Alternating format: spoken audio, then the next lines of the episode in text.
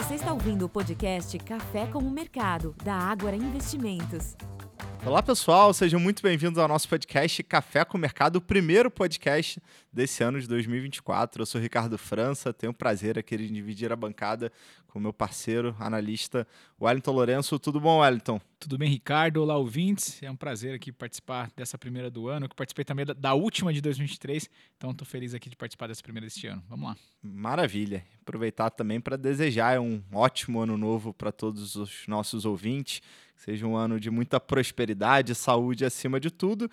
Wellington, semana mais curta nessa primeira semana do ano, relativamente mais morna, porque usualmente é um período em que a liquidez, né, o volume negociado nos mercados, ele é ainda restrito. Tivemos apenas quatro sessões por conta do, do feriado do 1 de janeiro, semana em que vai prevalecendo alguma realização de lucros nos mercados. Antes da gente falar um pouco sobre essa semana em si, uh, o, último, o último bimestre de 2023 foi um período muito favorável para os ativos de risco. Bolsa brasileira teve altas sequenciais nas últimas semanas do ano passado e muitos atribuem esse movimento a um chamado rally de final de ano. Foi isso mesmo? De fato, recorrendo ao passado, usualmente a bolsa sobe em dezembro ou não? realmente a gente tem esse, esse jargão no, no mercado financeiro, nessa essa nomenclatura, o chamado rally de final de ano. E, inclusive, neste, neste primeiro, nessa primeira semana do ano, a gente, para o nosso relatório de giro da semana, a gente decidiu testar, né? olhar ali para a história é, e tentar identificar se isso realmente acontece, se é algo é, corriqueiro ou não. E realmente quando, quando a gente olha para os últimos 24, é, 24 anos, né, desde 2020 para cá. É... Desde 2000 para cá? Isso, desculpa. Desde, é, desde 2000 para cá, a, a, gente teve um comportamento que aconteceu de maneira mesmo, é, parece que comum. A gente teve mais de 70%, 71% das vezes, para ser exato, no mês de dezembro em específico, neste caso, né, a gente teve dois meses, mas se a gente olhar o mês de dezembro em específico, ele tem esse, esse costume de ser um mês positivo para a Bolsa Brasileira. Então, olhando para os últimos, é, os últimos 24 anos, de fato, a gente teve esse comportamento. Porém, quando a gente olha no detalhe, é, a gente não vê uma, uma, um padrão aqui no, na proporção, na magnitude dessas altas. Né? Teve, é, tivemos momentos que a alta foi bastante expressiva, outros momentos que nem tanto. No caso, né, agora do mês de dezembro é, de 2023, foi uma alta de 5,38% em dezembro, mas se a gente puxar novembro também, ali a alta foi bem mais expressiva. Quase, quase todo a alta que a gente viu no ano, quase tudo ficou acumulado nesses dois meses. É, então é algo que acontece com, com, uma, com uma maior frequência é, no, no, mês de dezembro. E aí acho que naturalmente, né, diante desse, desse começo de mês, e como você já, já adiantou aqui, né, um, uma semana relativamente morna, é, eu diria relativamente mesmo, porque se a gente olhar os dados, o que a gente já teve de dados na, na semana são dados extremamente relevantes. Mas é, as pessoas ainda estão de férias, a, acho que a gente pode justificar um pouco desse comportamento, não só questões técnicas, né? a gente falou isso em algumas vezes no, no final do ano, a respeito do, dos gestores dos fundos, tentando adequar ali é, e tentar gerar alfa. Então, é, a gente entende que, que é natural, a gente tem algumas questões técnicas para justificar essa, essa alta de final de ano mas é, também acho que tem uma questão psicológica aqui, né? As pessoas renovando as esperanças, acreditando que é, dias melhores virão e acho que isso se reflete também é, na bolsa e esse comportamento nos últimos anos, acho que reflete isso, essa, essa tendência positiva no mês de dezembro. É, realmente bem curioso, né? Quer dizer, nos últimos 24 anos, em 70% dos meses de dezembro houve alta da bolsa brasileira é um número que chama atenção. Então a gente, a gente identifica que algum padrão de comportamento o investidor ele, ele busca uh, ativo de renda variável. Uh, pelo menos foi assim no, no passado, uh, nas mais de duas décadas, e também foi assim em dezembro de, de 2023. Uh, na, durante essas últimas semanas, velho, então a gente atribuiu esse movimento de maior otimismo do investidor global para a renda variável praticamente exclusivamente ao movimento dos juros americanos. Né? Lembrando que lá em setembro, outubro, o Treasury de 10 anos nos Estados Unidos ele chegou a ultrapassar ali a casa de 5%, era um juro, era um nível de juro muito alto para padrões americanos. E quando a gente é, veio nos quando nos aproximamos do final do ano passado, essa mesma taxa ela situou-se em alguns momentos abaixo dos 4%. Então, de fato, foi isso que foi o gatilho para que os investidores é, virassem um pouco sua chave para ativos de risco. Houve uma descompressão de prêmios e, e sim, houve uma justificativa real para esse movimento, não foi apenas um padrão histórico que embasou foi o mesmo juro americano que acabou sendo gatilho também para a realização de lucros nessa semana, certo? Exatamente. E só dando números aqui, né? Se a gente olhar o finalzinho ali de 2023, o piso do, dos treasuries de 10 anos, né, os juros norte-americanos de 10 anos, ele, é, ele atingiu ali no dia 27 de dezembro, exatamente no, no apagar das luzes ali, né? Do, de 2023, quando atingiu 3,79%, um pouquinho, alguns números depois da vírgula, mas 3,79% para arredondar aqui, foi esse, esse piso, a mínima ali dos juros de 10 anos. E de lá para cá, a gente começou a observar, então, uma, uma retomada né, desses juros de 10 anos, que inclusive é, hoje, enquanto a gente grava, ele chegou a situar acima de 4%. Então, de fato, nos últimos dias, é, desde o finalzinho do, do, do, ano e agora esse, esse começo de 24, esse juro ele voltou a, a subir. E, e quem acompanhou o nosso último podcast vai, vai se lembrar que, que eu roubei aqui uma frase que a gente ouve muito o nosso economista-chefe, o Dalton Gardman, falar, que é, é que o juro norte-americano é a variável mais importante dentre as mais importantes. E eu diria que ela vai continuar sendo ao, ao longo né, do, dos próximos meses. Provavelmente a gente vai continuar falando sobre ele, porque é o principal indicador que o, que o mercado acompanha.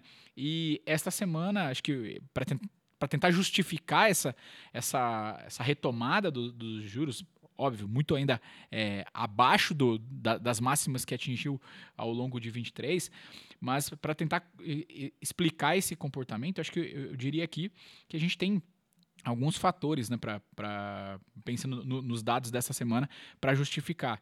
É, e acho que o principal deles é o, o mercado ele se ajusta, que a gente está falando de né, juros de 10 anos, a gente está falando de expectativa, e a gente teve a ata referente à última política de, de a, última decisão de política monetária do FONC, né, do, de, que tentava identificar algum sinal de quando que o Fed vai começar a cortar os juros.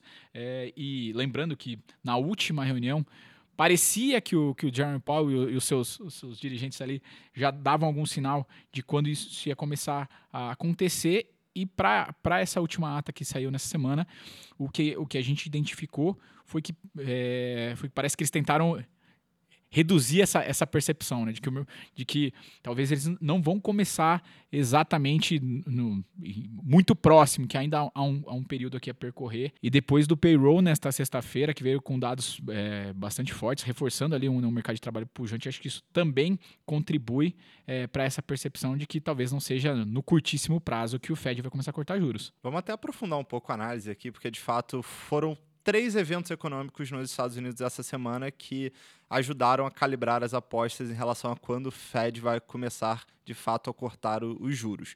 É, logo no primeiro dia útil, uh, teve essa a divulgação desse documento, a ata referente à última reunião de política monetária, e na ata o, o Fed indicou que as taxas de juros devem permane permanecer no atual patamar por mais tempo do que se imaginava e que seria apropriado a manutenção de uma política monetária restritiva até que se tivesse uma maior convergência da inflação para a meta de 2%. Então, já naquele dia, o mercado interpretou essa sinalização como um tom mais duro, um tom mais rocks no linguajar da economia.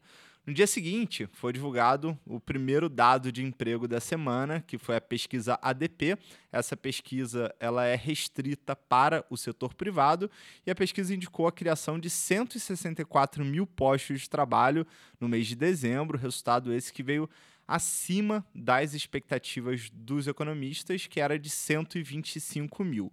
Ou seja, já nos primeiros dois dias, duas indicações de que o mercado de trabalho ainda estava resiliente e uma postura do, do próprio Fed ainda mais dura em relação a essas perspectivas sobre quando se dará o início dos cortes de juros. Só vou dando um passo atrás aqui, até então o mercado ele atribuía uma elevada chance de que o Fed iria começar a cortar os juros já na reunião do mês de março desse ano, portanto, ainda no primeiro trimestre de 2024. À medida que esses dados econômicos, essas informações vinham sendo publicadas, se tornavam públicas, o mercado ia calibrando e reduzindo, deix, reduzindo aposta. as apostas de que o início de corte seria para o mês de março e já alguns agentes considerando a hipótese de que não aconteceria, aconteceria no mês de março, mas talvez na reunião subsequente. E a gota d'água foi, de fato, a publicação do payroll, que é, sem dúvida, o relatório mais é, relevante, porque é o relatório completo uh, sobre o, o, nível de emprego nos Estados Unidos e que trouxe números acima das expectativas, né, Wellington? É, vieram é, bem acima ali, né? Se a gente olhar para a criação de, de, empregos, eram esperados 175 mil e foi gerado 216 mil novos postos no mês de dezembro.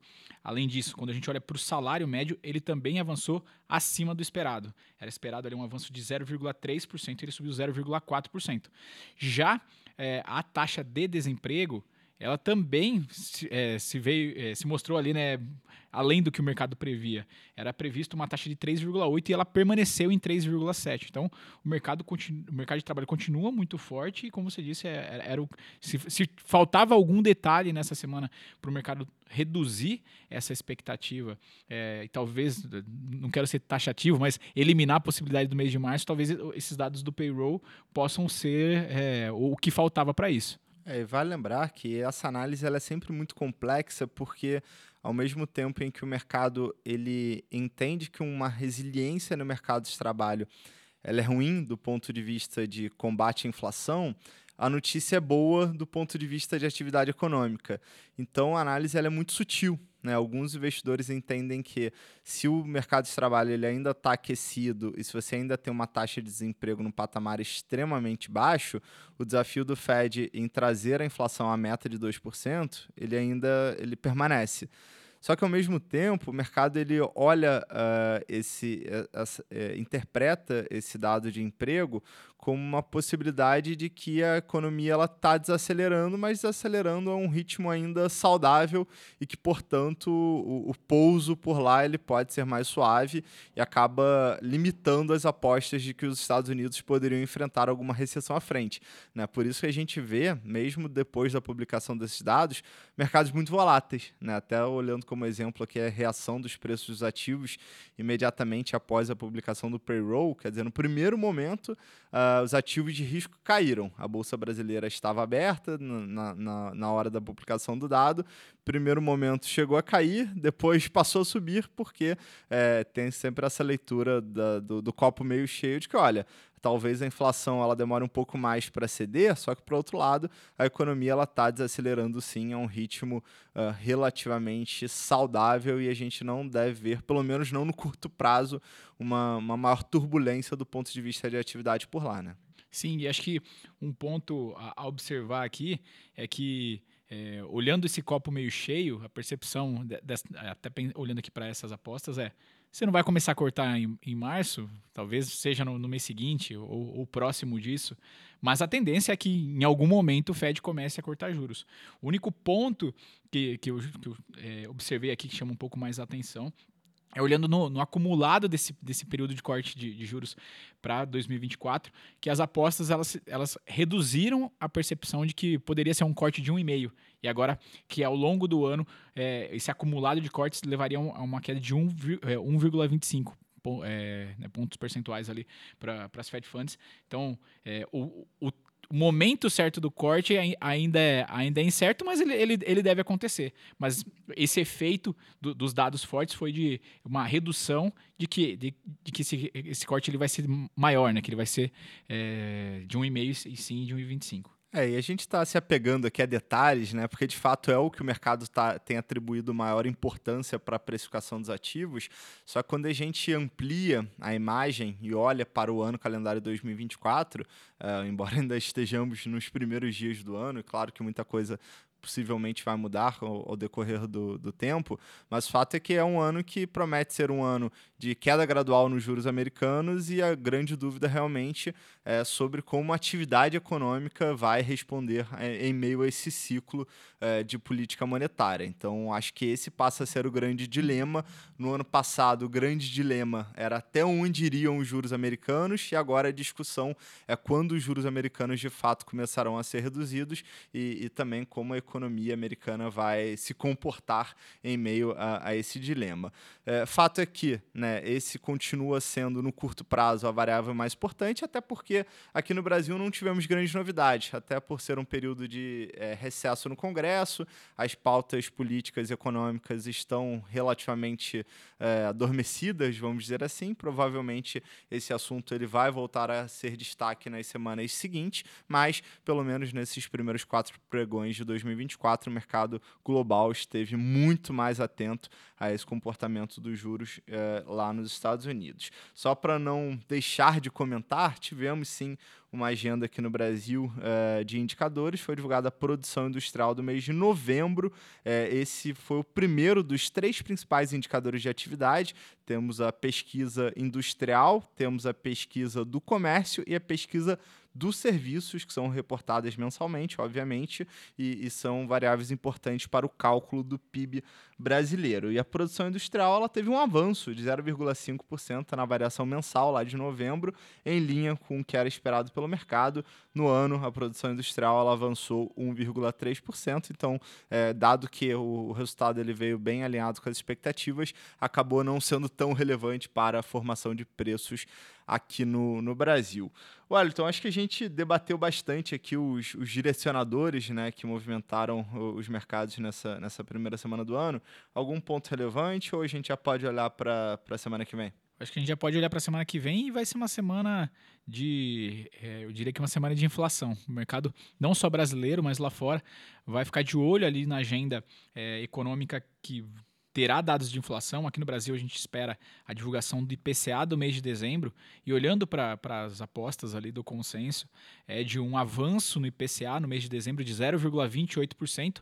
E com isso, né, se confirmado esse, essa alta da inflação, é, o indicador encerraria 2023 com uma inflação de 4,68%. Então, Fica aqui a atenção para acompanhar o indicador brasileiro na semana que vem.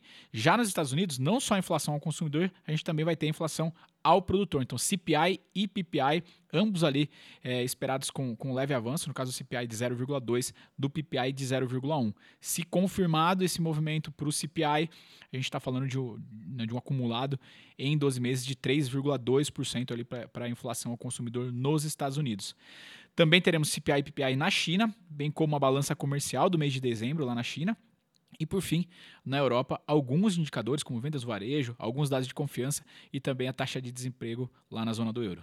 Maravilha. Então, uma agenda que visivelmente ganha força para a próxima semana. Provavelmente teremos mais direcionadores para os mercados. Vale a pena também deixar um recado aqui. Ainda estamos muito no início do ano, mas algumas empresas aqui no Brasil começam a publicar suas prévias operacionais referentes ainda ao final do, do ano passado, ao quarto trimestre de 2023. Essa semana a Vivara já divulgou seus números de vendas. Aliás, foram números sólidos. Uh, Santos Brasil divulgou ontem na quinta-feira o seu resultado operacional referente ao mês de dezembro e provavelmente na, para as próximas semanas mais empresas publicarão esses números, então a gente acaba dedicando também parte do, do tempo para análise uh, microeconômica, né? os dados econômicos das empresas listadas, uh, o, o, a temporada de resultados referente ao ano calendário de 23, elas concentra mais ali entre fevereiro e março, mas ao longo do, do mês de janeiro teremos muitas prévias operacionais, então vale a pena ficar ligado e obviamente a gente vai trazer todas as análises no, nas nossas lives, podcasts e no Agora Insights, que é a parte de conteúdos do, da Ágora. Bom, Elton, acho que a gente passou pelos principais pontos, realmente semana mais curta, mas com alguns eventos importantes. A gente vai ficando por aqui, repetindo os votos de um ótimo ano novo para todos os nossos ouvintes. Estaremos aqui eh, ao longo do, dos próximos meses trazendo as informações atualizadas. Obrigado, pessoal, um grande abraço e até a próxima.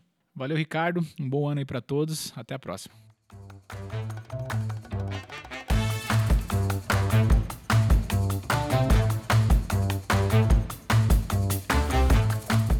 Este podcast não representa promessa de compra e venda ou recomendação de qualquer ativo financeiro, sendo única e exclusiva responsabilidade do investidor a tomada de decisão. Consulte os riscos das operações e a compatibilidade com o seu perfil antes de investir. Rentabilidade passada não é garantia de rentabilidade futura.